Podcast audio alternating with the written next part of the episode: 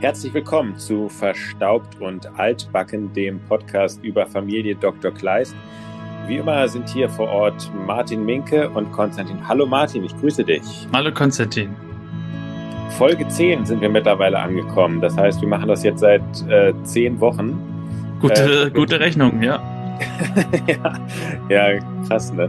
Ähm, wie viele Folgen haben wir denn eigentlich noch? Weil du meintest ja schon beim letzten Mal, dass wir uns dem, ähm, dem Ende der ersten Staffel langsam aber sicher nähern. Ja, also ich glaube, wir haben letztes Mal auch schon gesagt, die Folge, die Staffel hat 13 Folgen und dementsprechend haben wir noch die Folge heute und dann noch die 10, die 11 und die 12.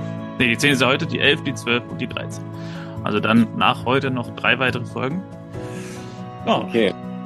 Und die Folge Nummer 10 heißt Im Alleingang. Ähm, ja. Zu dem Titel ähm, muss ich nachher noch mal kurz eine Frage stellen, aber ähm, ja, ich habe sonst immer relativ früh gefragt, wie hat dir die Folge gefallen? Ich weiß nicht, sollen wir diesen Vorrückblick schon starten oder sollen wir einen machen oder sollen wir direkt in die Folge starten? Ich habe ja erstmal noch mal zwei, drei andere Sachen. Ich, äh, ja. Mir fällt immer mal wieder auf, dass ich mittlerweile die Szenen wiedererkenne aus dem Vorspann.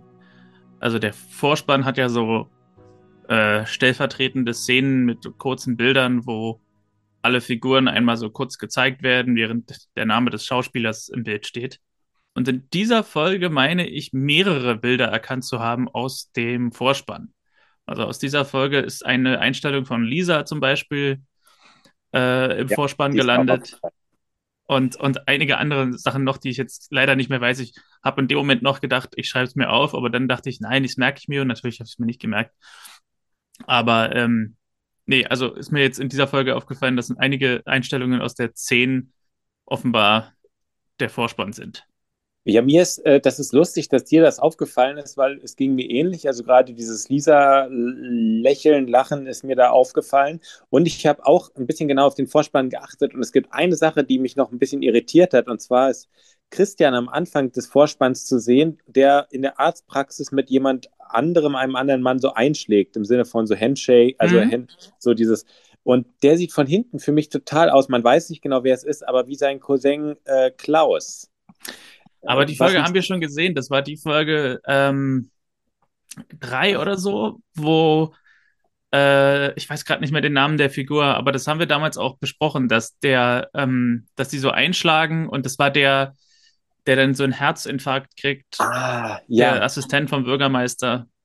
Stimmt, das war das, genau. Und zwar, der dann sagte, irgendwie ist das nicht eher ungesund, aber eigentlich das ganze Leben, irgendwie sowas. Ja, genau. Ne? Ja, ja, die früher ja. zusammen, glaube ich, auch in, in der Studentenmensa ja. irgendwie Karten gespielt haben oder so. Ja, jetzt fällt es mir wieder ein, stimmt. aber interessant, dass du es vergessen hast, weil im Grunde ja auch eine Figur, die eigentlich Potenzial hatte, wiederzukommen, aber die danach nie wieder erwähnt wurde. Vielleicht deswegen, ja, dann war das doch so, äh, war das doch nur so eine, äh, nicht, äh, ein, einfolgende Fliege, ja. das, ähm, da wollte ich dich aber dazu noch fragen, ähm, ist es so, dass bei diesen Serien ähm, immer die Sachen schon gedreht sind und dann für den Vorspann verwendet werden? Oder gibt es manchmal so Serien, wo man das auch wo das dann gar nicht vorkommt oder so, weißt du? Ja, unterschiedlich. Okay. Also ich erinnere mich zum Beispiel, generell ist ja der Vorspann in dieser Form, wie es hier der Fall ist, selten geworden. Also es gibt ja bei Netflix und auch bei Amazon nicht umsonst diese, über, die, diese Funktion Vorspann überspringen. Ähm, also äh, generell ist sozusagen die Aufmerksamkeitsspanne des Publikums für Vorspänne immer weniger tolerant geworden.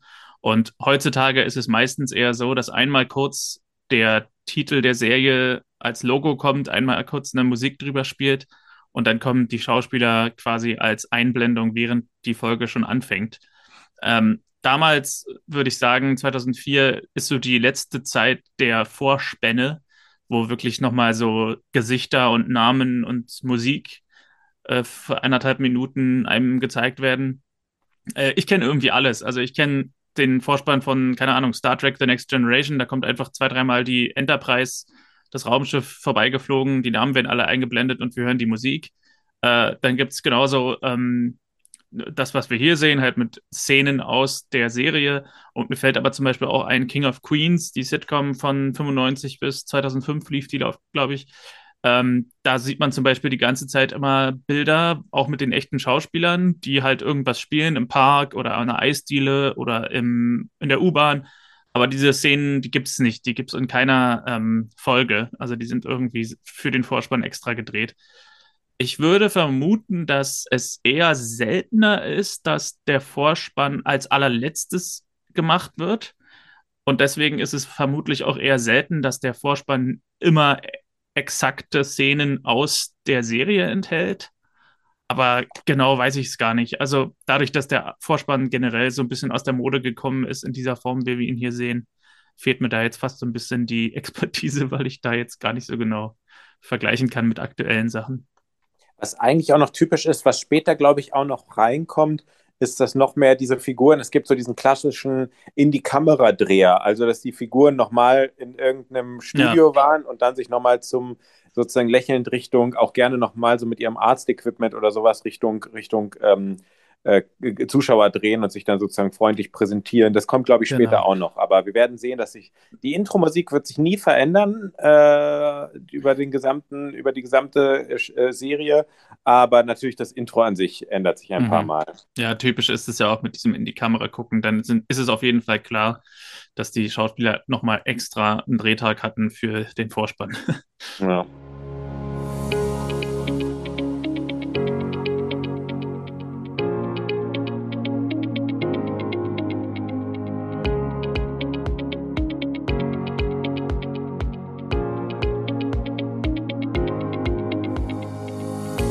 Okay, Folge 110 heißt im Alleingang. Anders als letzte Woche angekündigt, mache ich die Folge nicht allein. Und ähm, wir starten in Marlenes Haus und Christian hat ihr mit einer Erkältung geholfen.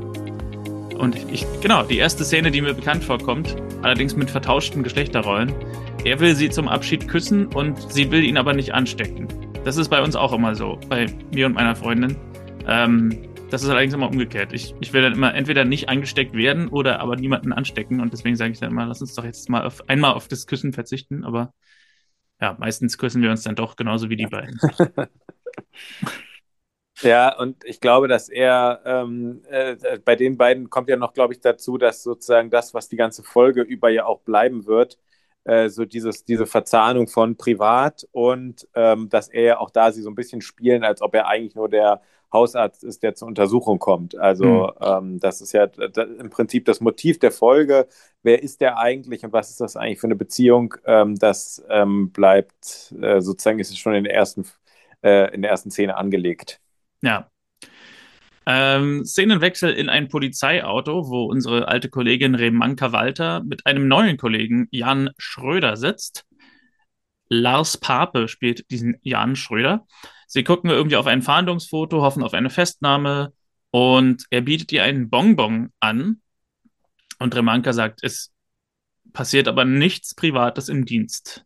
Christian rast mit dem Fahrrad vorbei und wird angehalten, weil er mal wieder mit 50 unterwegs gewesen sein soll, ähm, in der 30er-Zone. Äh, ist übrigens eine interessante Frage. Darf man in einer 30er-Zone mit dem Fahrrad schneller als 30 fahren? Jetzt äh, ist wieder das Problem, dass ich so ein bisschen so dieses, dieses juristische Ding, ähm, ich meine, dass es auch mit dem Fahrrad nicht erlaubt ist. Also ich glaube, die Geschwindigkeitsbegrenzung gilt für alle gleicher, alle Fahrzeuge und so gleichermaßen. Okay. Ähm, 100 pro sicher bin ich mir aber nicht. Na gut, jedenfalls gibt es, äh, also sie halten Christian an und Remanka suggeriert, es gibt einen Strafzettel, außer wenn er zu einem Notfall muss. Und Christian natürlich springt darauf an und sagt, ja, natürlich, ist ein Notfall. Und Remanka lässt ihn so vom Haken äh, und gibt ihm aber dennoch wieder mal eine andeutungsvolle Botschaft mit, als sie sagt, geben Sie Acht, irgendwann geht's Ihnen an den Kragen.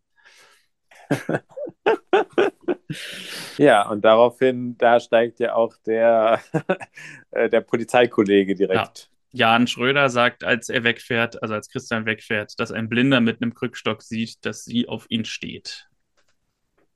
Tja, und das, da will sie doch den Respekt vor dem. Äh, äh, das, das ist irgendwie lustig, weil sie sagt dann, glaube ich, so, ähm, äh, ich weiß nicht genau, was dann die Reaktion ist, aber dann kommt auf jeden Fall von, von, von ihm irgendwie, dass, dass sie ja süß aussieht, wenn sie so schwärmerisch guckt und wo sie dann sagt, äh, äh, bitte mehr Respekt vor, dem vor der Vorgesetzten. Und äh, ich weiß, er hätte jetzt gar nicht gedacht, dass sie seine Vorgesetzte ist. Ich hätte nur gedacht, sie ist die erfahrene Kollegin. Ich dachte irgendwie, dass es. Aber gut, wahrscheinlich gibt es da genauer so äh, Hauptkommissar, Oberkommissar, irgendwie sowas. Ähm, ja, ich, ich, ich dachte jetzt einfach, die sind eben quasi Partner in der Streife und sie ist länger dabei, also quasi so ein bisschen seine Vorgesetzte. Aber die Hierarchie scheint ah. ja auch relativ flach zu sein. ja, das stimmt. Marlene öffnet einen Brief, der eine Einladung, wie soll ich sagen, eine Einladung zu einer Bewerbung enthält. Also in diesem Brief, ich habe dann später einmal an einer Stelle angehalten und mir den durchgelesen, wird ihr gesagt, man habe eine Empfehlung bekommen, sie sei qualifiziert für einen Posten und wenn sie Interesse hat, dann soll sie sich doch mal schriftlich bewerben. Die Stelle ist allerdings in Berlin und sie braucht deshalb erstmal Rat von ihrer besten Freundin, wie es scheint, Verena, und ruft Verena an. Schnitt auf Kleists Küche und Inge und Lisa machen dort Sushi selbst. Piwi will lieber eine Bockwurst essen und Johannes kommt dazu und wir erfahren, dass Hans Tromberger Inge offenbar jetzt zweimal die Woche Pakete mit Wurst schickt, weil er sich für die Heilung seines Sohnes bedanken will in, die, in dieser Form. Und äh, Lisa analysiert nicht ganz falsch, dass Inge sich doch bitte das nächste Mal in einen Pralinenverkäufer verlieben soll und nicht in einen Wurstverkäufer.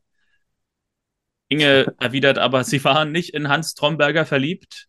Und Johannes fragt, wer sich denn in einen Japaner verliebt hat, weil sie jetzt hier rohen Fisch essen müssen. Und Lisa erklärt, Christian hat sich Sushi gewünscht, weil sie in Berlin oft beim Japaner waren ich fand die Szene ganz witzig. Also ähm, mhm. sowohl von, vom Text her als auch wie Ulrich Pleitgen denn mit Piwi spielt und am Ende so sagt, na, such dir eine von den beiden Würsten aus, rechts oder links ja. und komm, nimm die. Und äh, es hatte irgendwie was relativ Lockeres, Witziges. Das ist eigentlich so eine heitere, wahrscheinlich ist das auch genau diese, also das ist auch so, glaube ich, genau diese heitere familiäre Atmosphäre, die, die, die, die ich ja in der Serie immer ganz gerne mag, wenn das so ähm, ähm, wenn die so locker drauf sind. Es ist natürlich wirklich lustig von diesem Unternehmer, dass er da Unmengen an Fleisch anscheinend an äh, seine ehemalige oder irgendwie seine, seine Verehrer, also seine Geliebte irgendwie schickt oder also an die Person, die er mag. Ähm, also, dass man da nicht auf eine etwas kreativere Idee kommt oder kulinarische Abwechslung bietet, äh, äh ist schon. Immer in einem äh, Postpaket, ne? ja, auch das ist irgendwie ein bisschen mehr. Also die Geschenke sind schon interessant. Jemand anderes schenkt, eine Person schenkt eine Ziege, die andere Person mit lauter Fleischwaren zweimal die Woche. Ähm, also ähm, schon etwas eigenwillige Geschenke, die da gemacht werden. Ja. Verena und Marlene sitzen zusammen und reden über dieses Vorstellungsgespräch. Also eine Firma hat Marlene zu einem Vorstellungsgespräch eingeladen auf Vorschlag ein, ihres ehemaligen Chefs und sie soll Schuldezernentin in Berlin werden. Und das Wort fiel zweimal und dann beim zweiten Mal dachte ich, jetzt muss ich mal kurz nachschlagen, was das eigentlich ist. Wusstest du, was das ist? Ein Schuldezernent? Ich habe es nicht nachgeschlagen. Ich wusste es aber auch nicht genau. Äh, darf ich mal kurz tippen? Ja, rate mal. Ich würde sagen, in der Verwaltung ähm, so eine Art Abteilungsleitung oder sowas, dass man sozusagen so den Bereich, was weiß ich, irgendwie Unterrichtsplanung, äh, irgendwie sowas, dass man da irgendwas äh, verantwortet. Abteilungsleiter trifft es ganz gut. Also es ist unbe also es ist wohl in jedem Bundesland anders, aber ich habe es anhand von Köln mir ein bisschen hergeleitet. Da gibt es eben verschiedene Dezernate, unter denen mehrere Schule, Schulen zusammengefasst sind. Und jedes dieser Dezernate hat einen Dezernenten oder eine Dezernentin. Also mhm. äh, bei dem Beispiel von Köln, was ich gefunden hatte, war der eine Dezernent sozusagen der Leiter von 15 Schulen. Jede Schule hat einen Schulleiter, aber der Dezernent leitet sozusagen alle 15 Schulen in, einer, in einem Dezernat. Also wie so eine Art Beförderung, könnte man sagen, für Marlene, die dann eben nicht mehr nur Schulleiterin ist, sondern Abteilungsleiterin von mehreren Schulen. Marlene ist aber auch nicht unbedingt sehr angetan oder weiß auch nicht so genau, was es ist. Jedenfalls meint sie, das Luther-Gymnasium, wo sie jetzt Schulleiterin ist, ist das Beste, was ihr passieren hätte können und sie will hier gar nicht weg. Verena fragt so ein bisschen nach, ob es auch wegen der Liebe ist, wegen Christian und fragt sie, ob Christian sich dann immer noch nicht sicher ist und fragt sie auch, warum er hat, hat er immer noch nicht mit seinen Kindern geredet. Und Marlene verteidigt ihn und sagt, er hat noch nicht einen richtigen Moment gefunden. Verena sagt ihr, sie mag ihn, aber es würde, nee, und es würde sie freuen, wenn die beiden glücklich werden würden, aber diese Heimlichtuerei muss ein Ende haben, was ja Marlene auch schon gesagt hat. Ja, sozusagen der, ja, der, der große Konflikt der ersten Staffel generell, ne? Ja.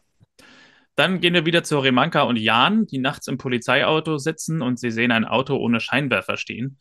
Jan will es überprüfen und weckt den schlafenden Fahrer mit einem Klopfen an das Fenster, an das Seitenfenster. Wichtig zu erwähnen, dass er vorausgeht und Remanka noch sagt, er soll warten, aber äh, er denkt, es ist ja nur Routine und deswegen schon vorausgeht. Und der schlafende Fahrer wacht auf und macht das Fenster runter und schießt ihm in den Bauch und fährt weg. Und ähm, was tut man, wenn man nachts einen Kollegen hat, der in den Bauch geschossen wird?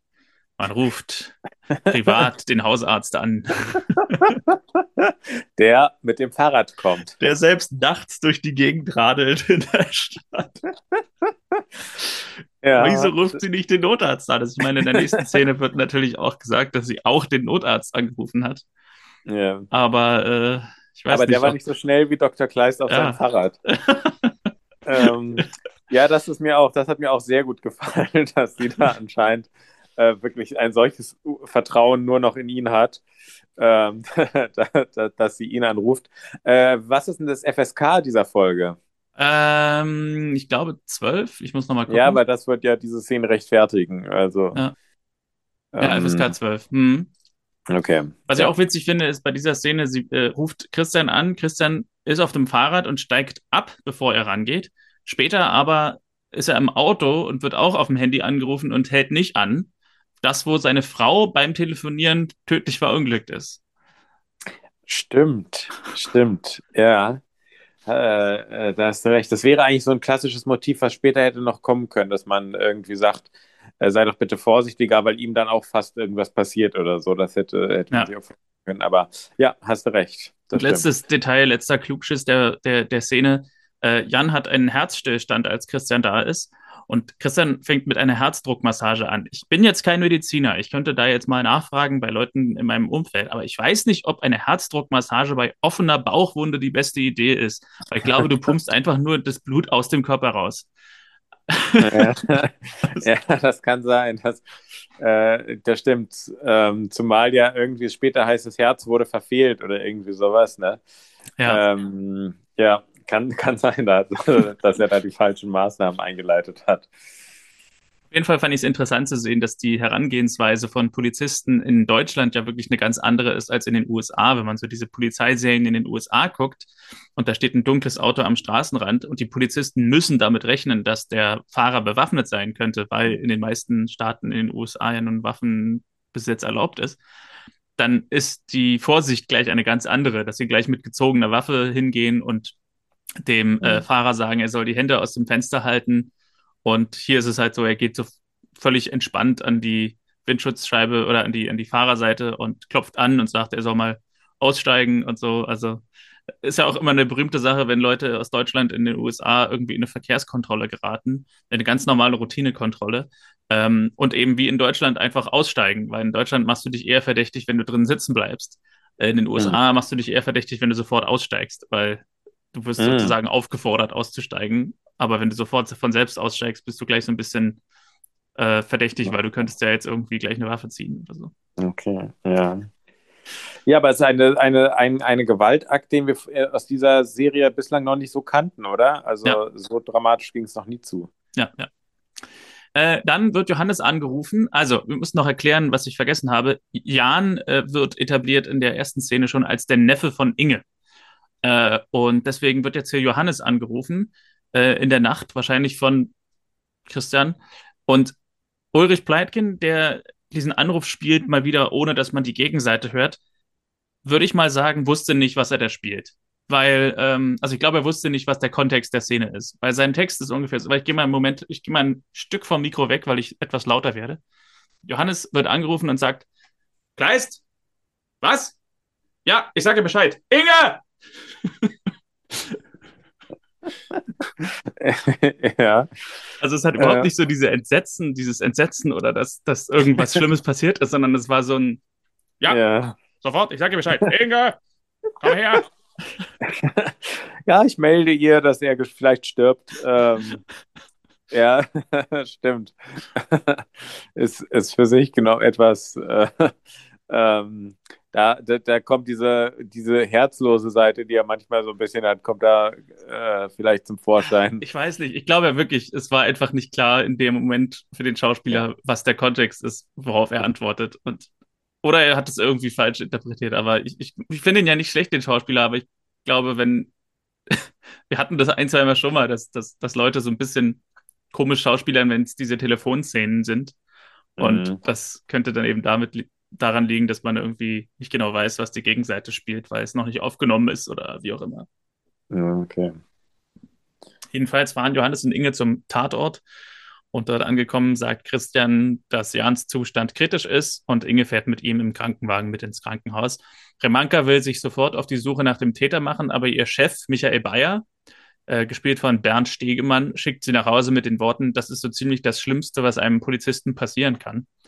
Christian will sie nach Hause fahren und Michael Bayer will Christian dann am nächsten Tag anrufen. Fand ich übrigens ganz, ganz witzig. Bernd Stegemann hat so leichte Werner Gegenbauer-Vibes, finde ich. Ich weiß nicht, ob du Werner Gegenbauer mal äh, mhm. reden ja. hören hast. Der hat so diese Art, einen Berliner Dialekt zu sprechen, der aber sehr kultiviert klingt. Also, dass okay. man eben wenig von diesem Hast der, wie ist der, kannst der so hat, sondern, sondern so ein, so ein ganz leichtes, angetatschtes J statt eines Gs und so, hm. aber eben so ganz dezent. Also ein, wie, wie, gesagt, ein kultivierter Berliner Dialekt, der irgendwie zu hören ist, aber der jetzt nicht so vordergründig ist, dass man denkt, was ist denn das für ein Typ? Ja, okay. Ja, ist mir, äh, ja, ich weiß, ich weiß so ein bisschen, was du meinst, zumal er auch so ein bisschen äh, leicht, also er könnte auch sehr gut ein Berliner geben, sozusagen, auch in, in, in, in diesen Serien sozusagen von ja. der Art. Ich finde ja ganz cool, ich kenne kenn den Schauspieler so aus, aus Tatorten und so, wo er ähm, oft, er hat eine böse Figur gespielt hat, oft nicht die Person, die am Ende der Mörder war, aber ganz oft die Person, die eher im Verdacht war oder gerne mhm. irgendwie, es war, glaube ich, auch bei einem Angesicht des Verbrechens eher so, so, so eine Macherfigur im Hintergrund, die so ein bisschen böse vor sich hin wirkt. Und ich finde es immer sehr schön, wenn Schauspieler, Schauspieler, die man sonst eher so in bösen Rollen sieht, dann auf einmal in einer guten sieht oder umgekehrt, weil mhm. man dann so sieht, das läuft diesmal, ähm, das, das, ist nicht nur dieses klassische ähm, äh, Rollenprofil, in dem die dann immer in diese Schublade, in, diese, mhm. in, in, in, der sie dann stecken. Deswegen fand ich hier ganz cool, dass man den in einer mitfühlenden Rolle sieht. Mhm. mhm. Ja, der ist auch aus Berlin übrigens, der Schauspieler. Also, ja, kann man sich ja, vorstellen. Ja. ja. Äh, und letzter Satz zu dieser Szene ist, Christian lädt Remanka dann zu ihnen nach Hause ein, damit sie nicht die Nacht über allein sein muss. Und am Haus von den Kleists will Remanka dann aber doch lieber nach Hause, äh, fragt sich, wie das passieren konnte, macht sich Vorwürfe und Christian tröstet sie dann, indem er sie umarmt und wird dabei von der vorbeifahrenden Verena gesehen, die sich ihren Teil denkt. Ja, was, was in dieser Folge generell verrückt ist, dass sozusagen das Verhältnis zwischen, zwischen Remanka und Christian so ein bisschen umgedreht wirkt, dass, also sie hätte ja in vielen Folgen eine Menge dafür gegeben, dass sie mal bei ihm übernachten darf. ähm, und, und hier wirkt es ja eher so, dass, dass er, ähm, er sagt auch an einer anderen Stelle doch später, ach komm, wir frühstücken noch zusammen und so. ähm, also ähm, da dreht sich das fast eher um. Was ich dich fragen wollte, ist sowohl bei dieser Szene, als auch später bei einer Szene, wo er mit Inge auf der Bank sitzt, ich will jetzt inhaltlich nichts vorwegnehmen, sitzen, sind die Figuren kopfmäßig sehr nah aneinander, sodass sowas leicht ähm, äh, äh romantisierendes, romantisches so in dieser mhm. Szene steckt. Und da wollte ich dich fragen, ob das mit der Einstellung zu tun hat, also ob mit, mit dem Kameraformat. Also ich glaube, früher wurde es ja noch in 4 zu 3 aufgenommen. Und ähm, ist jetzt vielleicht ein ganz komischer Gedanke, aber ich habe überlegt, ob, ob das sozusagen auch das Bild das nicht erlaubt hat, dass es zu sehr in die Breite geht oder ist das ein kompletter Quatschgedanke? Ich glaube, der ist genau richtig, der Gedanke. Also ich habe das jetzt, ich, das ist ja irgendwie so komischer Mittel. Also wenn ich das jetzt gucke auf meinem großen Fernseher, dann habe ich dir jetzt nicht an der Seite die Balken bei, bei den Folgen. Und ich habe den Fernseher auch nicht so eingestellt, dass er es in die Breite zieht. Also ich glaube, das ist schon das neue Bildformat, aber es kann sein, dass sie noch die Machart hatten am Set von der alten Bild, von dem alten Bildformat 4 zu 3. So richtig HD ist es ja auch nicht. Und wenn man sich zurückerinnert, ist HD ja auch echt erstaunlich spät gekommen. Also ich denke so 2008 oder 10 oder sowas ging es erst so los, dass wirklich fast alles HD war. Daher, also früher noch ältere Sachen wie, wie als diese hier sind auf jeden Fall so. Also ich gucke ja zum Beispiel mit einem anderen Freund von uns immer jetzt Star Trek und da haben wir zum Beispiel in den 90ern, das ist so 94, 95, immer noch diese, ähm, dieses Bildformat 4 zu 3, wo an den Seiten heutzutage, wenn man das auf den modernen Fernsehern guckt, dann diese schwarzen Balken sind. Ähm, und da ist es auf jeden Fall oft so gelöst worden, dass man die Schauspieler sehr nah hat beieinander stehen lassen, weil sie sonst gar nicht beide im Bild zu sehen gewesen wären und dann eben auch relativ unnatürlich nah die Gesichter aneinander sind. Warum das jetzt hier so ist, obwohl man schon ein breiteres Bild hat, weiß ich nicht, aber vielleicht ist das wirklich noch so die Gewöhnung oder sie haben eben gefilmt und gedacht, sie haben 4 zu 3, aber es ist schon 16 zu 9. Aber kann, kann ich es dir jetzt nicht genau sagen, aber ich glaube, der Gedanke ist genau richtig. Okay.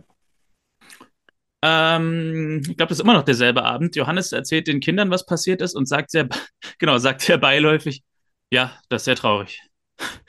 sagt auch wirklich, ja. das sehr traurig. Das ist, verschluckt er so, ja, das ist sehr traurig. Wir sollten vielleicht mal dazu übergehen, Originaltonaufnahmen aus den Episoden in unseren Podcast einzubauen. Ja, stimmt. Könnte ich das jetzt etwas besser belegen, als einfach nur nachzumachen. Tja, das ist sehr traurig. Piwi fragt sich, was passiert wäre, wenn zum Beispiel Christian an die Scheibe geklopft hätte von dem Auto. Und Remaka und Christian kommen dann dazu. Es gibt einen kurzen emotionalen Moment zwischen Piwi und Christian und dann kostet Christian das Sushi und findet es toll und Johannes gibt Lisa die volle Anerkennung dafür, dass sie es super hingekriegt hat. Wobei in der, der Szene, Gedanke. wo sie es gesehen haben, äh, wo sie es gemacht haben, glaube ich, eher Inge diejenige war, aber egal. Stimmt. Ja. Ähm, bei, bei, bei Piwi ist natürlich süß, dass er das so äh, glaubt, was wäre, wenn mein Vater da rangeklopft hätte. Entscheidend dafür, dass es ja zu dieser Gewalteskalation kommt, war ja wahrscheinlich, dass ähm, dieser Ruf des, des, des Polizeikontrolle und so. Also mhm. ob da jetzt jeder Person einen Schuss erwartet hätte, ähm, ist ja eher unwahrscheinlich. Aber kann natürlich sein. Also ich kann schon den kindlichen Gedanken sehr nachvollziehen, dass man das irgendwie krass findet. Ja. Oder beängstigend. Marlene liest diesen Brief nochmal, ich glaube, das ist jetzt der nächste Tag, und legt ihn dann in der Schublade ab in ihrem Büro. Dann sind wir im Krankenhaus. Johannes und Inge sind oder warten auf das Ergebnis der OP. Inge ist die einzige Verwandte von Jan, erfahren wir hier. Und dann kommt der Arzt, der sagt, die Blutung ist gestoppt, die Milz wurde schwer verletzt und er wird jetzt auf die Intensivstation verlegt. Sie kann nachher zu ihm, aber er ist noch nicht bei Bewusstsein.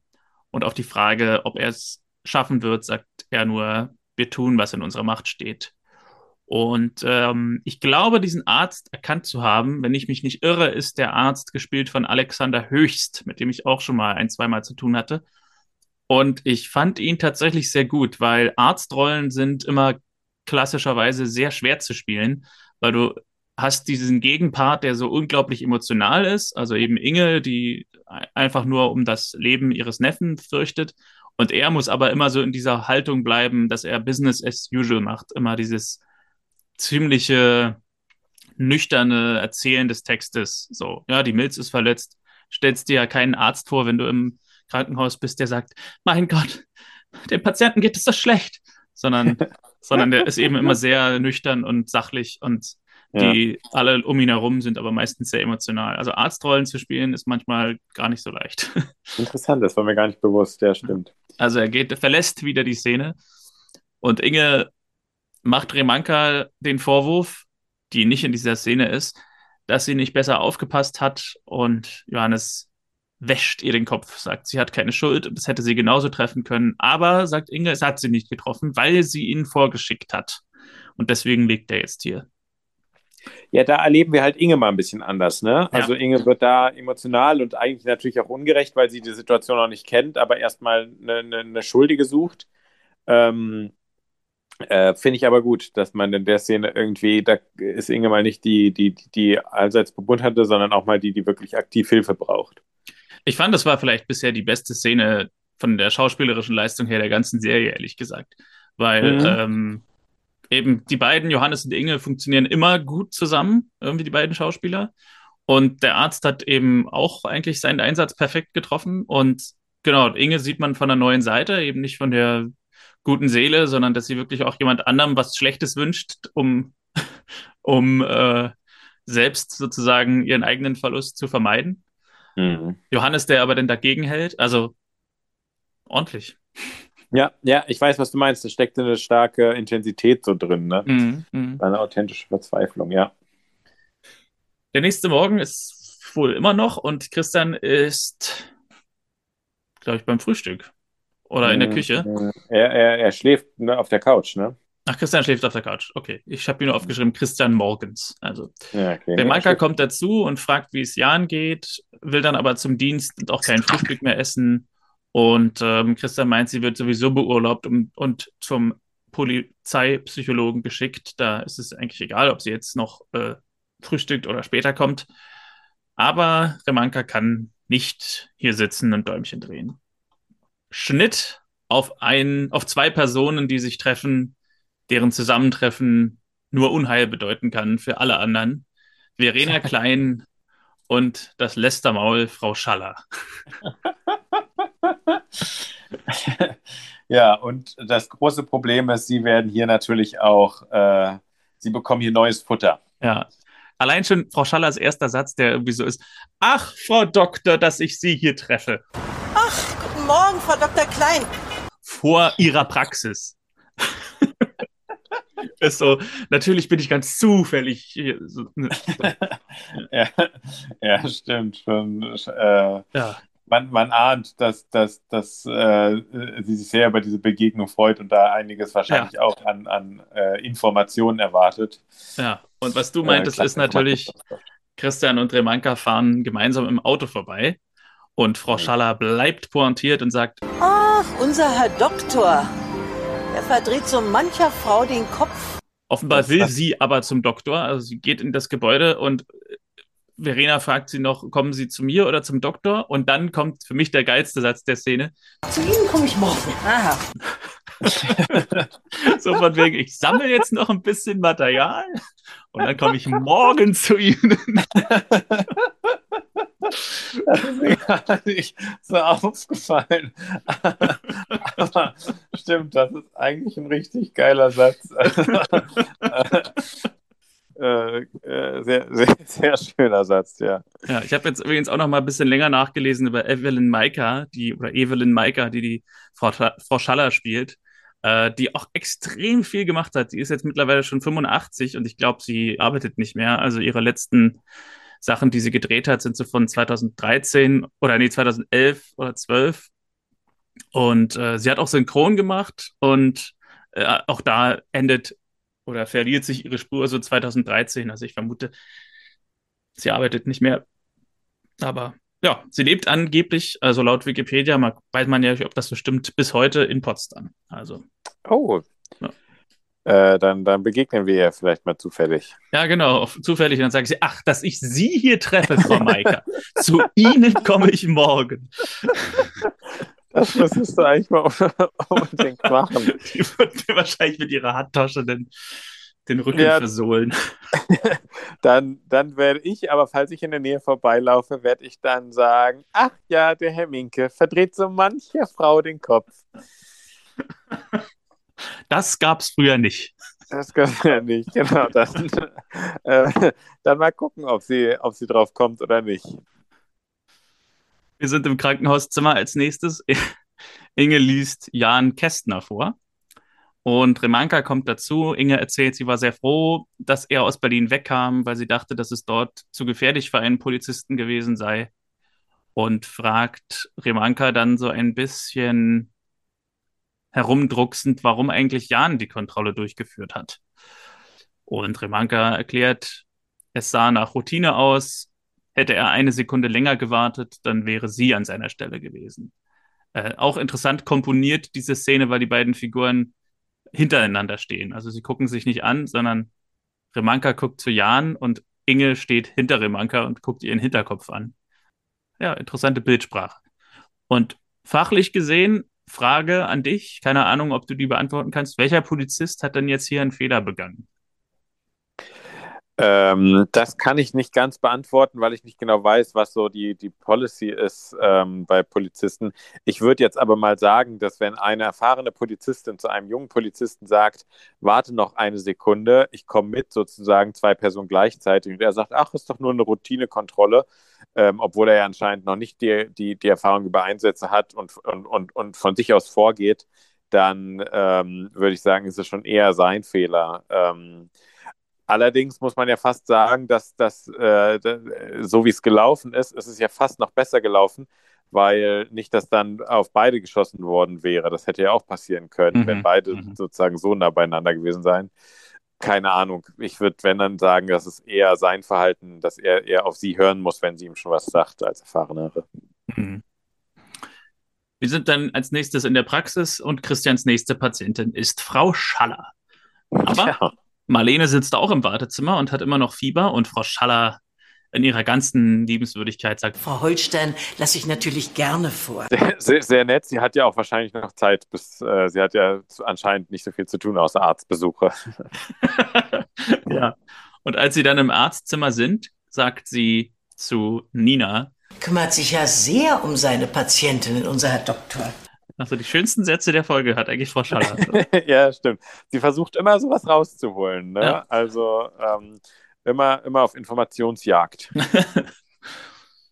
Und im Arztzimmer äh, sagt er zu ihr, dass er auch zu ihr gekommen wäre, aber sie will vor allem mit ihm reden. Und es gibt hier einen komischen Regie-Kniff. Also ich müsste eigentlich mal raussuchen, wer hier Regie geführt hat, weil ich jetzt schon öfter darüber gesprochen habe, wie die Szenen so, was die körperliche Beziehungen der Figuren zueinander angeht, komponiert sind. Äh, bei der Untersuchung, bei der Untersuchung, der medizinischen Untersuchung, sitzt er ganz nah bei ihr in der Szene. Aber als sie sagt, sie will privat reden, da setzt er sich an seinen Schreibtisch von ihr weg und begibt sich mehr in die mhm. Arztrolle. Und also als es privat wird. Ja. Also, privat wird, wird er auf einmal beruflich und vorher war er äh, privat, als es aber eigentlich um berufliches geht. Und ebenfalls komisch ist, dass sie im Grunde nichts sagen kann. Sie fängt ihren Satz an. Äh. Ich fühle mich so. Und er unterbricht schlaff, kraftlos und sie, nein, ich meine unmedizinisch. Und dann lädt er sie ein zu sagen, jetzt komm mal her und setzt sich auf den Schoß und sie küssen sich. Also er lässt sie gar nicht zu Wort kommen, ihre, ihre Bedürfnisse nicht aussprechen. Mhm. Bevor sie dann ja auch erwischt werden, fast. Ja, ist mir auch aufgefallen. Also dieses, wir müssen mal was besprechen, ist ja gerne auch mal ein Warnsignal oder ein Einleitungssatz dazu, dass es jetzt so sozusagen ernst wird in etwas, was zwischen den beiden passiert. Und er scheint aber irgendwie nur das Gefühl zu haben, ach ja, wenn es ein Problem ist, dann hat sie anscheinend jetzt eins, sondern muss ich das jetzt herausfinden. Ja, und vor allem ähm, ja. ist das gelöst, wenn ich dich mal kurz umarme, so. Also. Ja. Naja, er reagiert da irgendwie so ein bisschen, man könnte positiv, wenn man es ihm positiv anrechnen will, kann man sagen, er ist ängstlich und äh, traut sich deswegen äh, äh, nicht sozusagen an die Wahrheit ran und will deswegen dem irgendwie so ein bisschen zuvorkommen. Negativ ist er natürlich so ein bisschen übergriffig.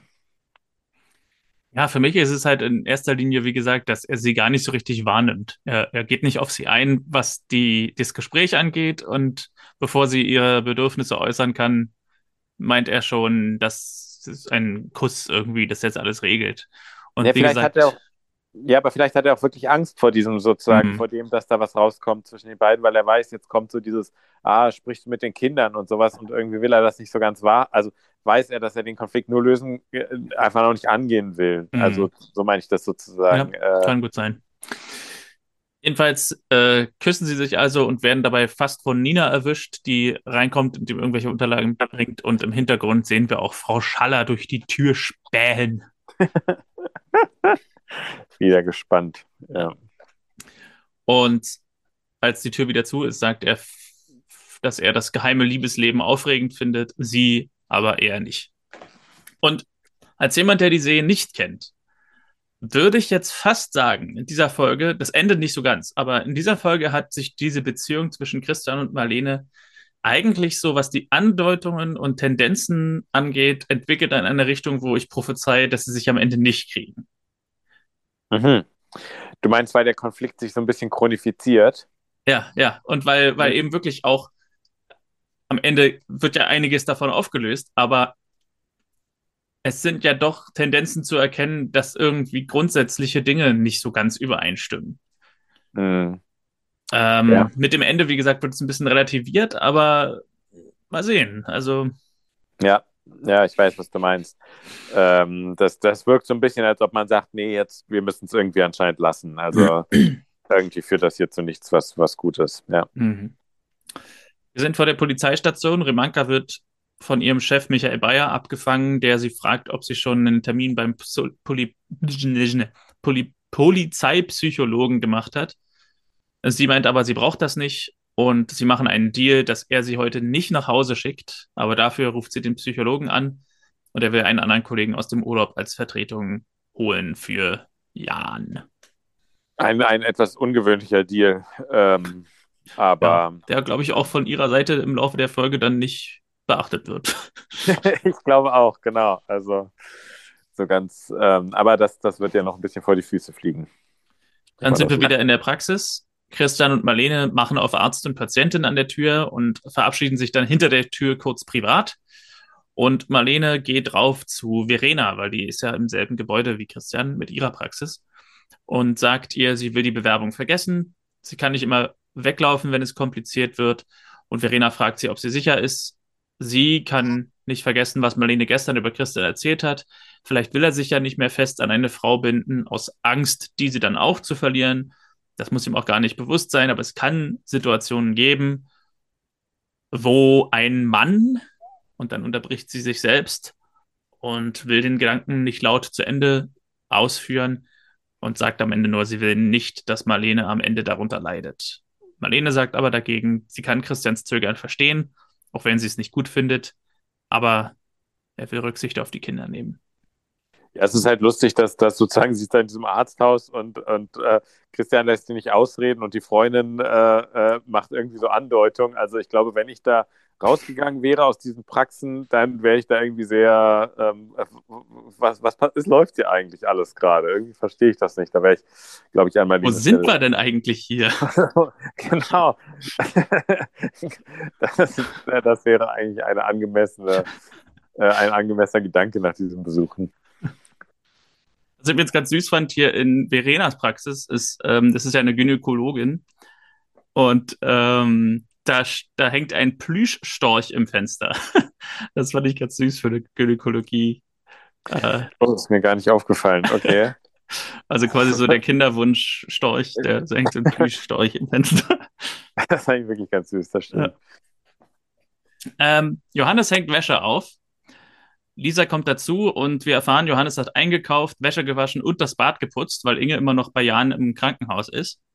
Und Piwi kommt dann auch dazu mit der Ziege Carmen und möchte sie im Garten halten, weil der Bauer sie immer so komisch anguckt und davon redet, wie gut Ziegenbraten schmeckt. Und Johannes meint, Ziegen fressen im Garten alles auf, das können wir Inge nicht antun. Inge ist immer noch im Krankenhaus und Christian hat mit dem Arzt gesprochen, also Christian kommt dazu, er hat mit dem Arzt gesprochen, der ganz zufrieden ist. Und dann fängt irgendein wildes Piepen an Jans Bett an. Inge erschrickt, aber Christian drückt einen Knopf und es ist erledigt. Und sie gehen eine Runde spazieren. Inge hat die Fahndungsplakate gesehen von dem Schützen, der auf Jan geschossen hat. Meint, er sieht ganz normal aus und sie hat Rachegedanken an einen Messerstich gegen den Täter und erzählt hier auch, dass Inges Schwester gestorben ist, als Jan erst drei war. Und der Vater hatte sich aus dem Staub gemacht, also hat Inge ihn großgezogen. Er wollte immer Polizist werden und sie hat ihn auch noch darin bestärkt. Ist übrigens lustig, dass du mal Jan sagst. Du sagst es so ein bisschen so wie, äh, äh ich kenn, äh, ist bei ihm noch irgendwie die Schreibweise anders oder so? Nee. Du, du siehst aus wie Jan Regensburg. ah, der Jan, ne? Ja, genau. Aber du würdest Jan sagen, oder? Jan, aber ich glaube, es ist auch Geschmacks, also es ah. äh, wie man es wie man's kennengelernt hat, Jan. Ja, stimmt. Also, glaube ich, geht beides. Wahrscheinlich ist Jan eher so berlinerisch, weil in hm. Berlin würde wahrscheinlich keiner den Mund so weit aufmachen, Jan zu sagen. das kann gut sein. Das stimmt. Christian kommt nach Hause, Johannes will eine Norwegen-Reise buchen äh, und möchte mit Inge verreisen, wenn alles überstanden ist. In Bergen aufs Postschiff bis nach Spitzbergen. Ist das richtig? In Bergen bis nach Spitzbergen? Oh, da fragst du den Falschen, ja. da weiß ich gar nicht. Äh, also ich habe mir aufgeschrieben, selbst die Reiseorganisation ist bei Kleists entspannt. Er hat auch schon gebucht, no Mensch, und der erste gemeinsame Urlaub mit ihm und Inge wird es werden. Und Christian bemerkt, dass alles so top aufgeräumt ist. Und ähm, ja, erkundigt sich auch nach Piwi und als Johannes so ein bisschen herumdruckst, geht Christian in Piwis Zimmer, wo er Piwi mit der Ziege im Bett findet. Also, das sollte jetzt äh, vielleicht so nicht sagen. Also, er findet Christian, er findet Piwi auf dem Bett liegen mit der Ziege, die auch im Bett liegt.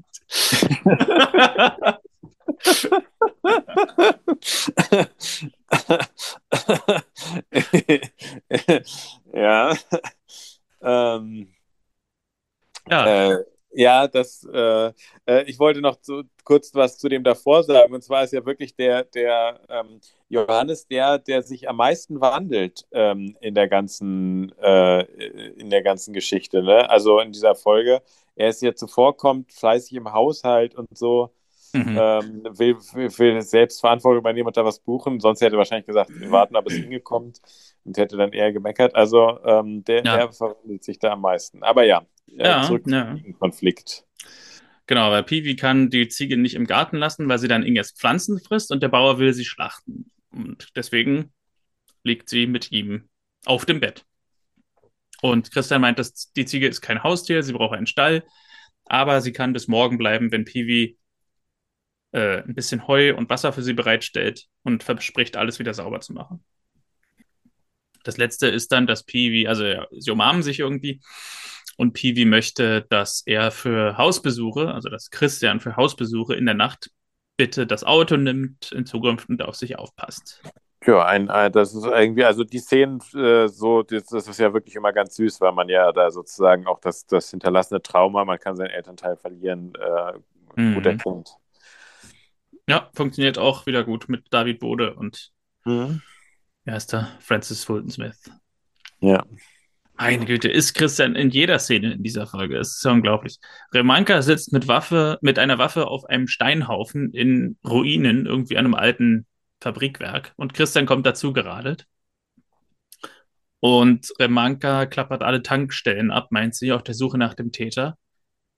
Christian möchte, dass sie sich in psychologische Betreuung begibt, doch dann klingelt sein Handy, Marlene ist dran und er sagt, er kommt gleich, er ist gerade noch in einem Gespräch mit einer Patientin.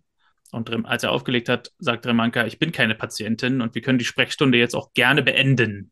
Also Christian lügt Marlene an, dass er noch bei einer Patientin ist und Remanka ist sauer, dass er sie als Notlüge verwendet. Ähm, ja, also ähm, es ist an sich ja insofern nicht gelogen mit dieser, mit der Patientin, dass, ähm, äh, da, dass sie ja eigentlich ihn auch wirklich gerufen hat, weil er der Hausarzt ist und sie war ja auch schon bei ihm, glaube ich, wenn ich das richtig im Kopf habe. Ja.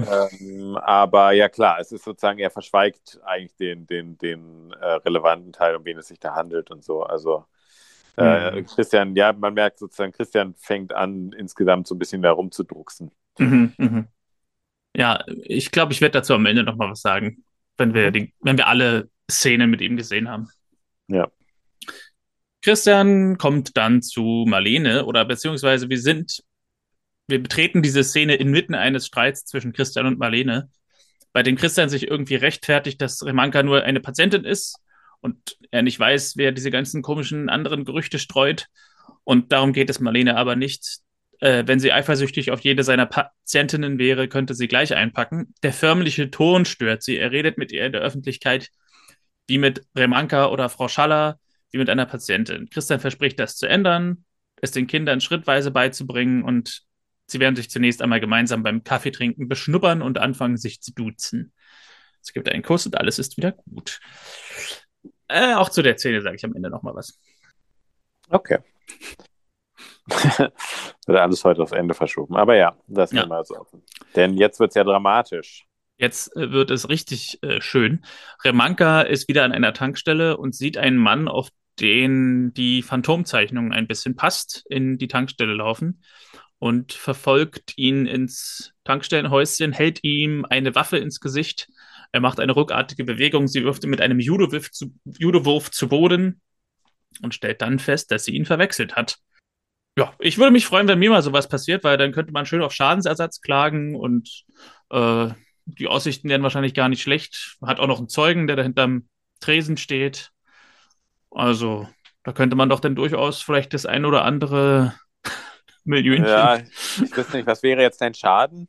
Na, mein Schaden ist, dass ich quasi grundlos von der Polizei angegriffen wurde. Die hat auch sofort zugegeben, dass sie sich geirrt hat, dass sie mich verwechselt hat. Ich wurde mit einem Judo-Griff zu Boden geworfen, habe emotionalen Stress erlitten. Ich habe eine wahrscheinlich entsicherte Waffe ins Gesicht gehalten bekommen, also habe emotionales Trauma. Würde ich schon mal einen Anwalt befragen dazu. Ja, würde ich sagen. Also da muss, da muss auf jeden Fall, äh, da musst du, glaube ich, schon nachhaltig sozusagen erstmal eine, eine kleine, äh, ein wirkliches Trauma irgendwie haben, dass man dir da was äh, an, androhen kann. Und dann ist die Frage, ob das sozusagen wahrscheinlich würdest du dann auch mit Polizeianwälten zu tun bekommen, die ähm, ich, ich weiß nicht, wenn sozusagen die Maßnahme für sich war, sie wahrscheinlich schon rechtswidrig. Ähm, du, es müsste schon ein bisschen was passieren, dass du da äh, äh, dass du da wirklich äh, Schadenersatz bekommst.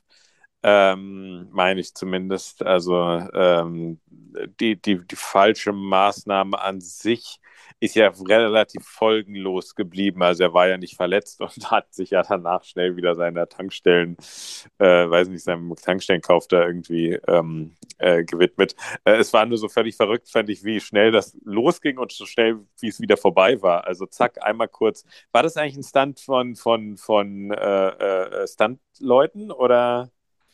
Ja, also ich könnte ich könnt mir vorstellen, dass der Schauspieler einfach ein Stuntman war. Also, dass sie einfach den ah. Stuntman in das Kostüm gesteckt haben. Und der hat ja auch, glaube ich, keinen Text gehabt oder wenn dann ein Wort oder so. Ich glaube wirklich gar keinen, ja. Ja.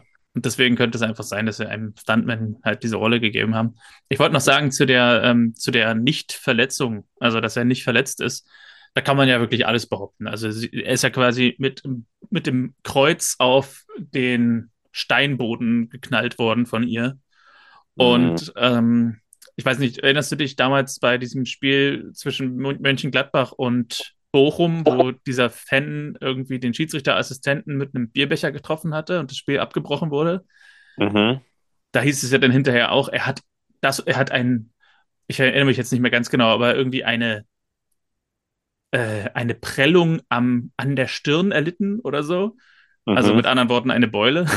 so. ja. Also man kann da ja wirklich dann viel äh, erzählen, so von wegen, ich habe eine Prellung des unteren Rückens mit anschließender Physiotherapie und so. Äh, da könnte man wahrscheinlich schon aus wenig relativ viel machen. Also. Hm. Kann sein, kann sein. Ich, äh... Aber du bist der Jurist. Ja, ich meine, du müsstest, glaube ich, schon die einzelnen Sachen immer halt nachweisen, dass er halt dein, so und dann, dass du konkret zur Physiotherapie öfter gehen musst, wünscht man dir dann auch nicht. Aber äh, also ich bin froh, wenn es mir nicht passiert, weil äh, bei mir wäre der Schock auf jeden Fall sehr, sehr groß. Ja. Du müsstest vielleicht zur Therapie und dann könntest du auch wieder was geltend machen. Aber wer weiß. Das kann natürlich sein. Aber in dem Fall wird ja eher klar, dass hier die Polizistin jetzt mal in Therapie äh, muss, weil, oder zumindest sozusagen eher eine psychologische Betreuung jetzt mal wirklich in Anspruch nehmen muss. Genau. Wir sind wieder im Krankenhaus. Inge ist eingeschlafen am Bett von Jan und Johannes kommt dazu. Er sagt, unten wartet ein Taxi, sie soll nach Hause fahren, er hält hier die Stellung und er ruft sie an, wenn irgendwas ist. Und es gibt einen freundschaftlichen Kuss auf den Mund, was übrigens aus der Mode geraten ist, ich aber sehr schön finde. Also ich hatte auch zwei äh, Kollegen, auch so in diesem Alter, so Ende 60, ähm, die sich immer morgens, also äh, Mann und Frau, die sich immer morgens mit einem Kuss begrüßt haben auf den Mund. Aber die waren nicht irgendwie ineinander verliebt oder so, die waren auch beide verheiratet mit anderen Menschen. Und ja, aber der freundschaftliche Kuss auf den Mund ist irgendwie sowas, was man heutzutage nicht mehr so kennt, ne? Wahrscheinlich aber auch früher auch nicht so oft hatte, oder? Ah, wer weiß. Also ich kenne es vor allem so von so älteren Herrschaften wie eben hier Inge und Johannes und eben diesen beiden, die ich kenne. Und irgendwie okay. unter irgendwelchen Schülern sehe ich das jetzt nicht. ja. Marlene kommt mit Kuchen zu Christians Haus. Das ist also dieses Kaffeetrinken, was verabredet wurde. Klopft, aber niemand macht auf. Sie öffnet die Tür selbst und die Ziege entkommt. Und Pivi und Lisa schlendern den Weg entlang und unterhalten sich darüber, ob bei Papa und der Holstein was geht. Und äh, meinen, an Mama kommt eh keiner ran. Das alles findet in Hörweite von Marlene statt. Und wenn schon, dann nicht ausgerechnet unsere Direktorin. Ja, Marlene hört das alles mit an, geht dann zu den Kindern, sagt, sie sei zum Kaffee eingeladen. Die Kinder wissen davon aber nichts und vielleicht hat sie sich im Tag geirrt. Außerdem mag Lisa gar keinen Pflaumenkuchen. Und Pivi bemerkt, dass die Tür offen ist und sagt, wenn Carmen was passiert ist, dann ist es Marlenes Schuld. Und Lisa verabschiedet sie mit den Worten, das haben sie ja toll hingekriegt. Also das Lustige ist in dieser Szene, dass sich die Charaktere, finde ich aus meiner Sicht nicht so ganz äh, logisch äh, verhalten. Also bei Marlene ist es so, dass sie diese Ziege entkommen sieht und dann aber relativ schnell die Kapitulation erklärt. Also dass sie dann sagt, ja gut, das bringt wohl nichts. Also es ist jetzt nicht so, dass das Tier, ähm, äh, das ist jetzt kein, äh, äh, kein, kein Tiger, äh, der da ähm, wegrennt, sondern irgendwie wäre es doch schon, glaube ich, auch noch möglich. Ich weiß nicht, wie schnell man dem Tier noch folgen könnte, aber zumindest finde ich, halten sich ihre Versuche, das Tier aufzuhalten, ähm, äh, in, in, Grenzen. Und dann ist es schon lustig, wie die Person, die ja dann doch Schulleiterin ist, von den beiden hart angegangen wird, von wegen so einen Kuchen mag ich ja gar nicht. Und wenn dem Tier was passiert, dann ist es ihre Schuld. Also Klammer auf, wer hat denn eigentlich die Tür offen gelassen an sich? Ähm, wäre ja auch noch so eine Frage. Also ich weiß nicht, wir war, beide waren ja zusammen auf dem Gymnasium, aber wir waren ja davor auch ähm, nacheinander auf der gleichen Schule. Ich kann mir schwer vorstellen, dass ich zu der Schulleiterin, falls du sich noch im Kopf was gesagt ja. wenn da was passiert, das ist ihr, ihre Schuld und den Kuchen, den mag ich auch nicht. Ähm, und dann äh, so sagen, ja, das haben sie ja toll hingekriegt. genau.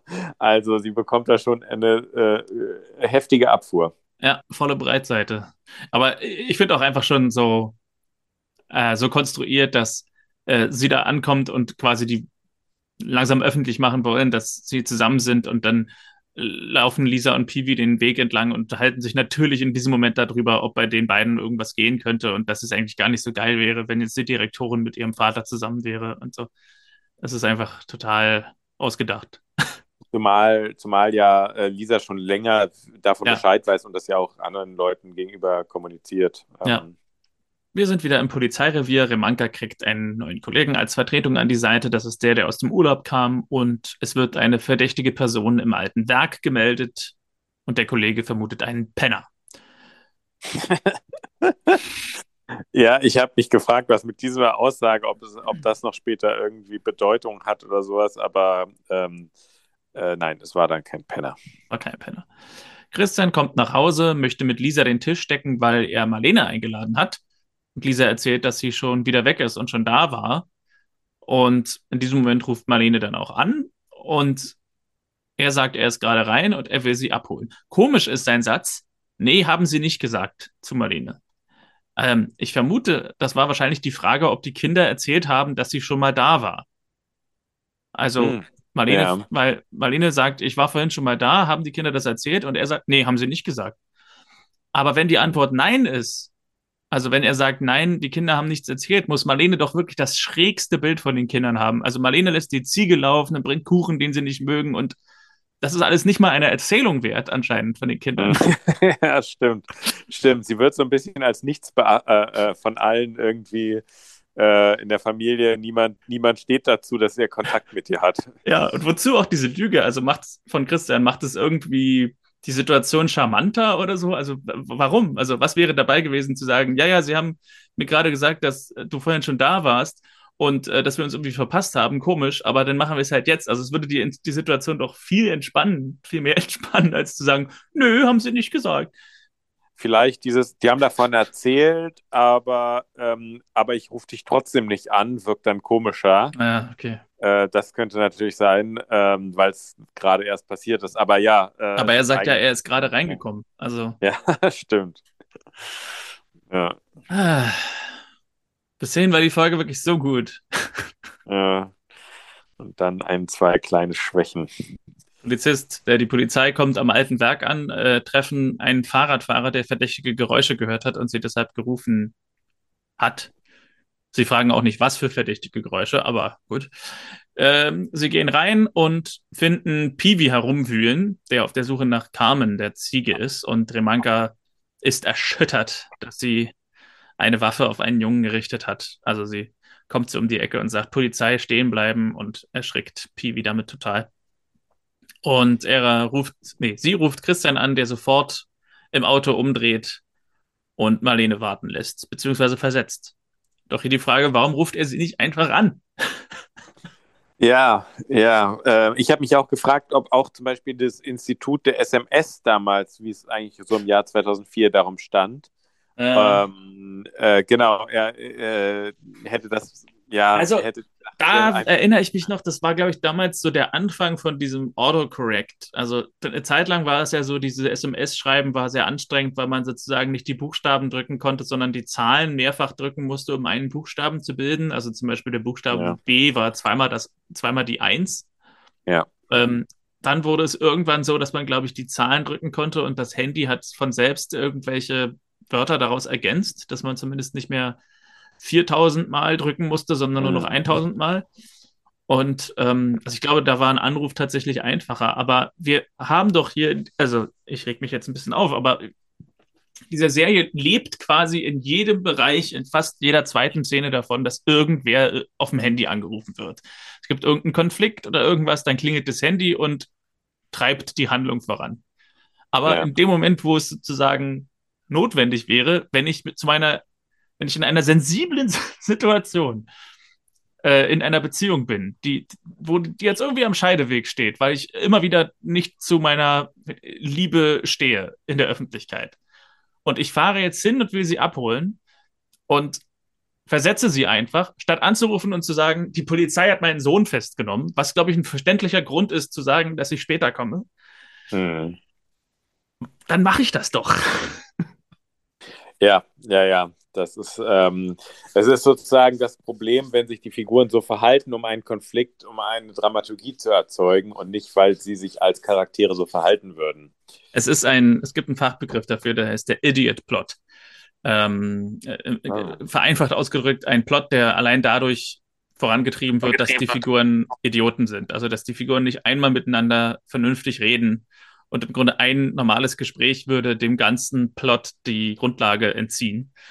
Aber ähm, ja, das ist. Das ist aber, aber als Kritik am Drehbuch äh, gemeint oder als ja. Kritik an den. Okay, ja. Weil der Plot ist sozusagen, sagen wir mal, Behauptung. Es ist einfach behauptet, er ruft sie nicht an. Warum ja. ist aber nicht klar. Es wird auch nicht, weißt du, selbst das, die klischeehafte Trope von wegen, ich gucke auf mein Handy im Horrorfilm im tiefen dunklen Wald und das hat kein Netz. So. Ist zwar ja. ein Klischee, aber ist zumindest eine Erklärung dafür, dass ich es nicht mache. Aber wenn ich jetzt etabliere, wir alle haben Handys und ich bin im tiefen dunklen Wald und da ist ein Axtmörder unterwegs und ich vergesse einfach das Handy zu verwenden, um die Polizei zu rufen, das ist dann einfach idiotisch. Also. Ja. Ja. Äh. Das stimmt. Ich werde vielleicht nachher ein bisschen an den Lautstärken drehen müssen, so wie, sehr wie ich mich hier aufrege. Egal. Christian trifft also Piwi am alten Werk. Piwi ist erst etwas traumatisiert, dass Remanka ihn für den Gangster hielt und fragt sich, ob sie geschossen hätte, wenn er weggelaufen wäre. Und dann findet er es auf einmal cool, dass es eine echte Waffe war. Remanka hat in der Zwischenzeit die Ziege gefunden und bringt sie aus dem Werk und bricht dann in Christians Arme zusammen. Ja, ich frage mich aber übrigens generell, ob dieser Waffeneinsatz, ob das jetzt, also der Kollege hat ja auch seine Waffe gezückt, ob das ähm, ob das äh, sozusagen auf ein Trauma zurückzuführen ist. Also es scheint ja jetzt nicht gegen der Vorschrift zu sein, gegen die Vorschrift zu sein, aber ganz grundsätzlich, man hört verdächtige Geräusche.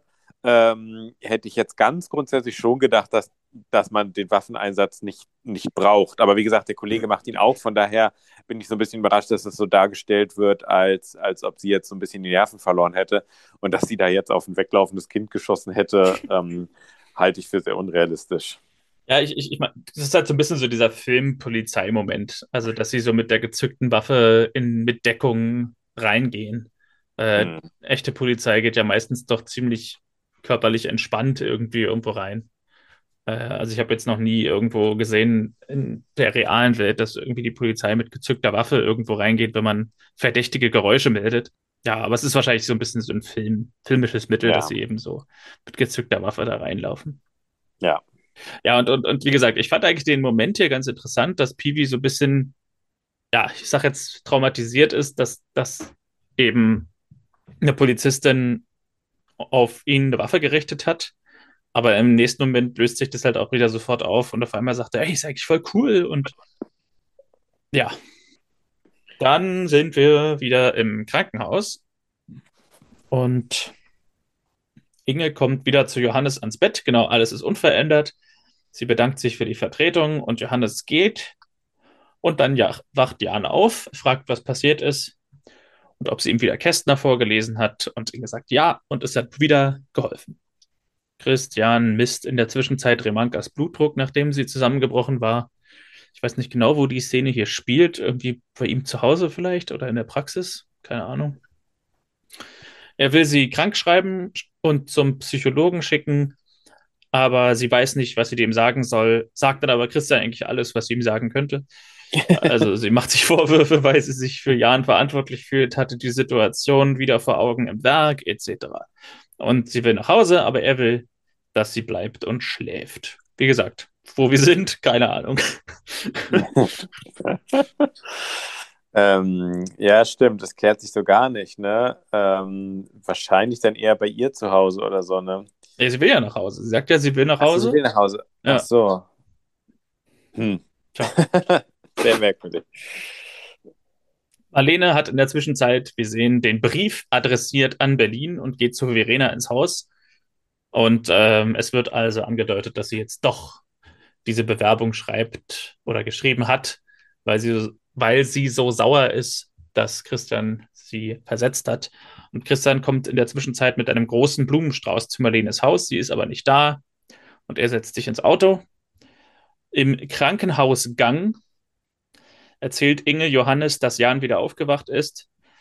Johannes ist erleichtert, freut sich für den Jungen, für Inge und dann auch für sich selbst, weil er sie vermisst hat. Und sie küssen sich etwas weniger freundschaftlich, etwas mehr leidenschaftlich als vorher. Also immer noch ein freundschaftlicher, kurzer Kuss, unter drei Sekunden, aber ein Tick länger als vorhin.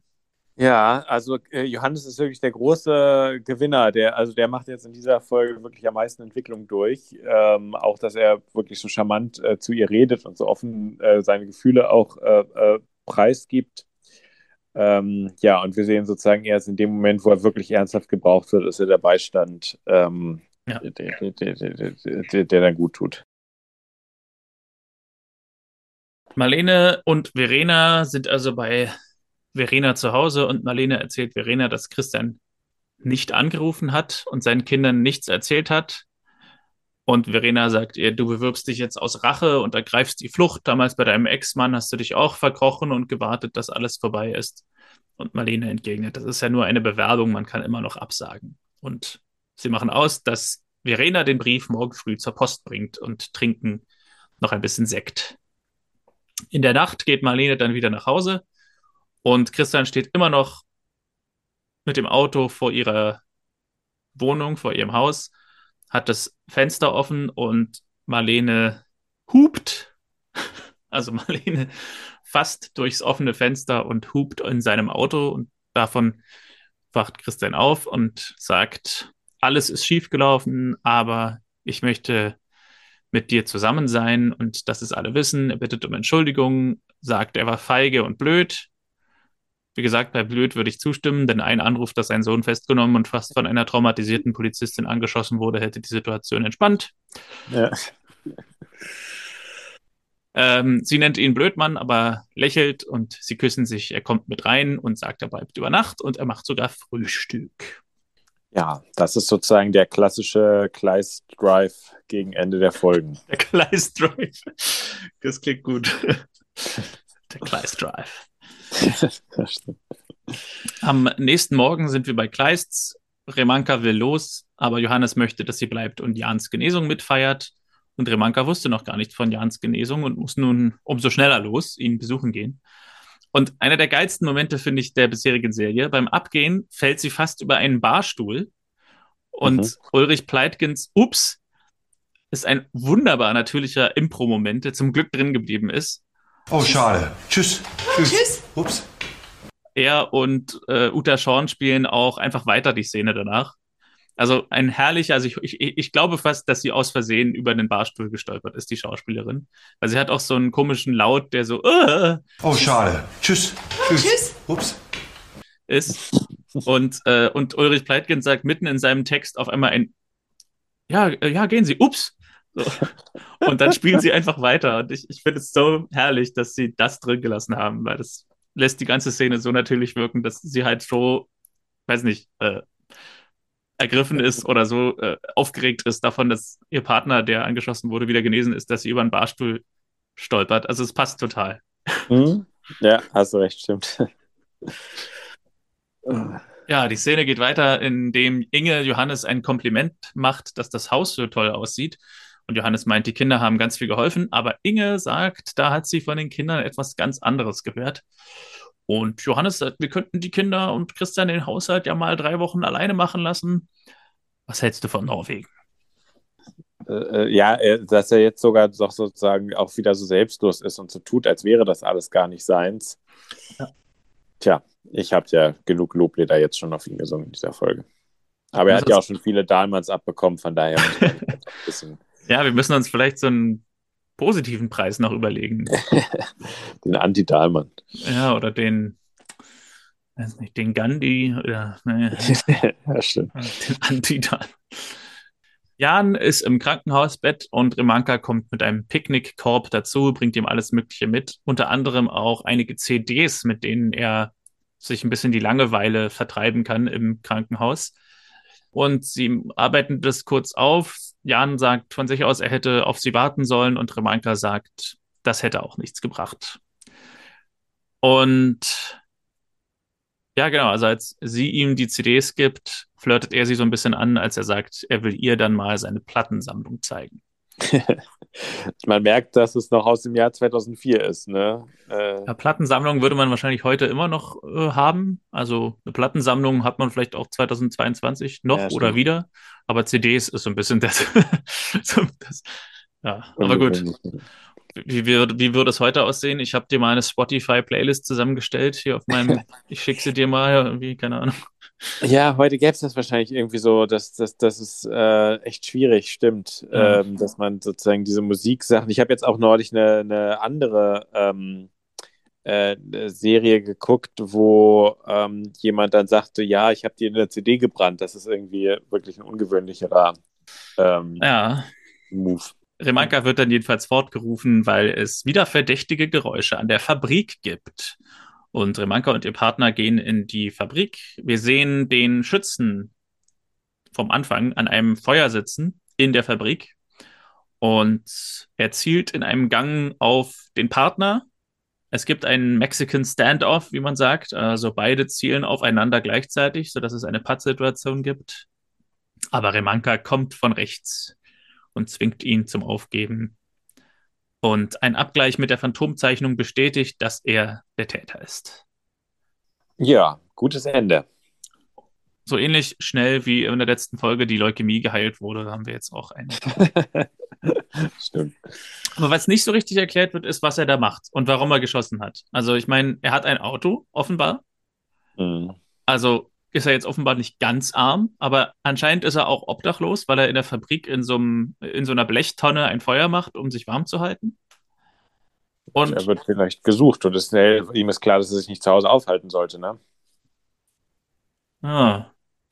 Aber es ist sozusagen generell, also äh, die, die, die Geschichte des, ähm, äh, des Täters, der ganzen Tat, Struktur und sowas, das bleibt natürlich komplett ähm, äh, offen. Also das hätte man natürlich auch noch ein bisschen, aber das ist sozusagen auch nicht der Sinn der Serie, dass man, dass ja. man das erzählt, aber es ist so ein bisschen, äh, die haben einfach eine Figur, die ist böse, die macht was Böses, was sie genau Böses macht, weiß man nicht. Am Ende wird sie festgenommen vom Guten. Das ist natürlich eine sehr ähm, äh, schwarz-weiß Erzählweise und der Serie liegt es natürlich echt nicht daran, ähm, dass jetzt hier noch sozusagen, es, es, es ist ja auch kein Krimi oder so. Das habe ich auch gedacht. Es ist ja keine Krimiserie, sondern wir erforschen eigentlich eher, was sowas macht mit den Figuren im Umfeld dieser Figur, die angeschossen wurde, als dass wir irgendwie die Verbrechensbekämpfung thematisieren. Ja. Äh, Marlene und Christian liegen morgens im Bett und frühstücken. Christian meint, er müsste eigentlich gleich los zur Praxis. Marlene hat erst um neun Unterricht, aber dann fällt ihr der Brief wieder ein und sie stürzt los und muss sofort zu Verena und verhindern, dass sie den Brief einsteckt. Und an der Post kommt Verena gerade raus aus dem Postgebäude. Marlene fragt nach dem Brief und Verena holt den Brief aus ihrer Tasche und sagt, sie hatte nicht vor, den abzuschicken, weil sie ihre Marlene ja kennt. Und Marlene ist sich jetzt sicher und zerreißt den Brief, wirft ihn weg. Und Christian fragt, was das war. Marlene sagt, das war nur Reklame. Und Christian trägt daraufhin Marlene auf seinen Armen über den Platz im hellen Tageslicht und macht es damit öffentlich, dass sie zusammen sind. Und was an und dieser Stelle kommt. immer folgt, ist Konstantin. Der Abspann.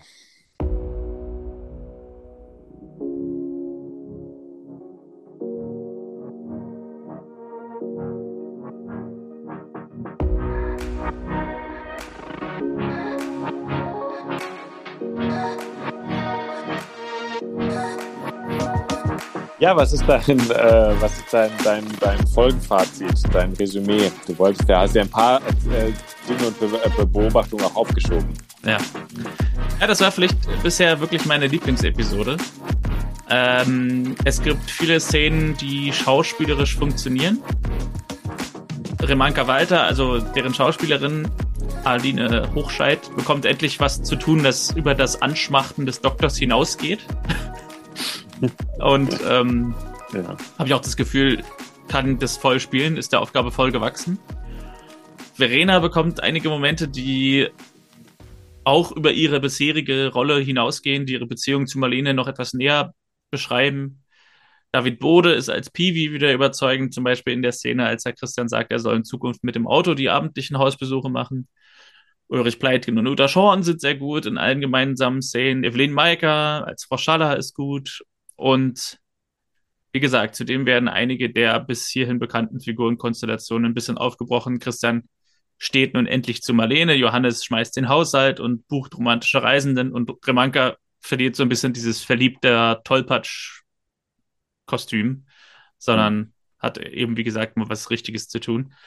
Du hast ja gemerkt, im letzten Drittel funktionieren einige Dinge für mich nicht so, wie diese Storyline um das scheiternde Kaffeetrinken und die Suche nach der Ziege, die uns dann in die Fabrik führt, wo Piwi fast erschossen wird, aber das nach wenigen Minuten wieder cool findet. Also hier wäre, wie gesagt, mit einem Telefonat oder so der ganze Konflikt zwischen Marlene und Christian lösbar gewesen und ja, ja ist nicht so ganz überzeugend. Aber alles in allem wirklich, also das, die ersten zwei Drittel waren für mich wirklich so. Ich habe sehr lange gebraucht, um durch die Folge zu kommen. Ich habe die gestern mhm. so gegen 23 Uhr geguckt und war erst Viertel nach eins fertig. Aber es lag vor allem daran, dass ich mir an vielen Stellen wirklich intensive Notizen gemacht habe, weil ich da manches dann doch relativ gut fand. Also meistens mache ich mir mehr Notizen, wenn ich was gut finde. mhm. Und ähm, ja, also.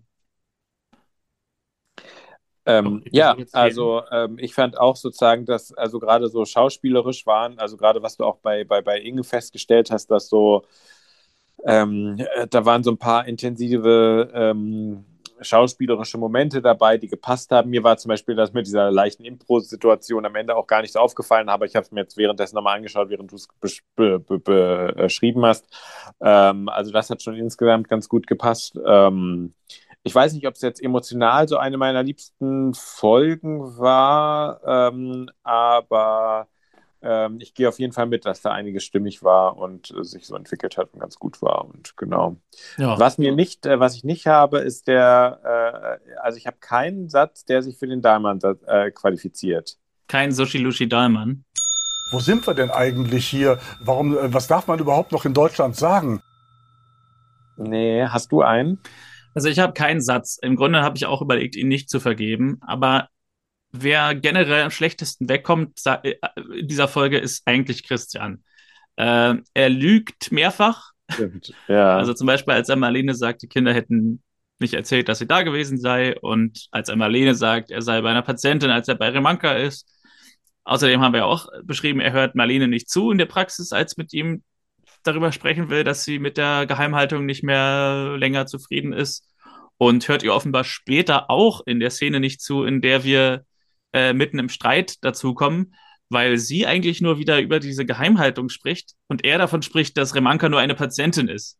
Also offenbar einen Vorwurf spürt, dass er Marlene mit Remanka betrügen könnte. Und, ähm, und, und darum geht's äh, Marlene eigentlich gar nicht. Und wie gesagt, ich komme immer wieder darauf zurück, am Ende ruft er nicht einmal kurz Marlene an, als sein Sohn von der Polizei in der Fabrik erwischt wird, sondern lässt sie einfach sitzen. Äh, was sie fast dazu bringt, die Stadt zu verlassen und nach Berlin zu ziehen. Also einfach als Figur Christian Kleist ist Christian Kleist als Person für mich in dieser Folge der Dahlmann. Oh, okay. Eine, eine harte Wahl, dass man natürlich sozusagen gleich als ganze Person damit. Aber ja, ich, ich, ich stimme dir insofern zu, dass, dass, dass er wirklich ähm, äh, durch sein Verhalten, also er ist in einer schwierigen Situation, Kinder, neue Frau und so oder neue Freundin, aber ähm, er löst es auf jeden Fall sehr, sehr ungünstig. Und man merkt dann, dass auf Dauer dieses, diese Geheimhaltungssache irgendwie auch niemanden wirklich zufrieden macht. Die nächste Episode, die wir angucken werden im Rahmen unserer Podcast-Reihe Verstaubt und Altbacken, ist die Episode 11 der Staffel 1. Tage voller Sorgen. Oha eine FSK 6 Episode. Mhm. Und ich lese mal vor, worum es geht. Ausgerechnet jetzt, wo sich für Marlene und Christian alles so hoffnungsvoll entwickelt, glaubt Marlene, dass sie an multipler Sklerose erkrankt ist. Christian jedoch erzählt sie nichts von ihrer Vermutung, denn sie möchte ihm nicht zur Last fallen. Ja, wir haben es also jetzt hier umgekehrt wieder mit Geheimhaltung zu tun. Dem einen Menschen, der Arzt ist und der wahrscheinlich in der Rolle des pflegenden Helfers am meisten aufgehen würde, dem sagt sie nichts. Ja, ja weil, weil, weil um, ihn, um ihn nicht zu beunruhigen. Ja. Äh, das ist eine interessante. Okay. Ähm, der selbst Leukämie innerhalb eines Tages heilt. genau, und nachts nachts noch ankommt, wenn Leute angeschossen sind. genau. Ähm, mit seinem Fahrrad, der immer vor Ort ist. Also, na gut. Wir, wir sind gespannt. Also wir freuen uns auf die nächste Folge. Ja. Und freuen uns über alle, die uns hier äh, zugehört haben, auch in dieser Folge und die uns treu bleiben und wünschen beste Gesundheit. Bleibt gesund, bleibt fit, passt auf euch auf und bis zur nächsten Folge.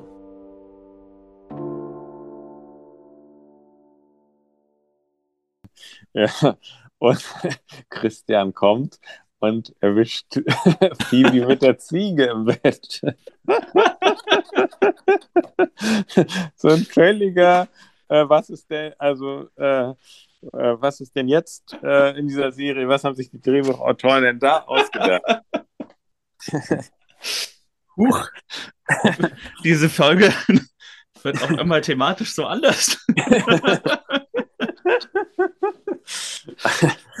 Damit ein, eine Wendung, mit der niemand gerechnet hatte.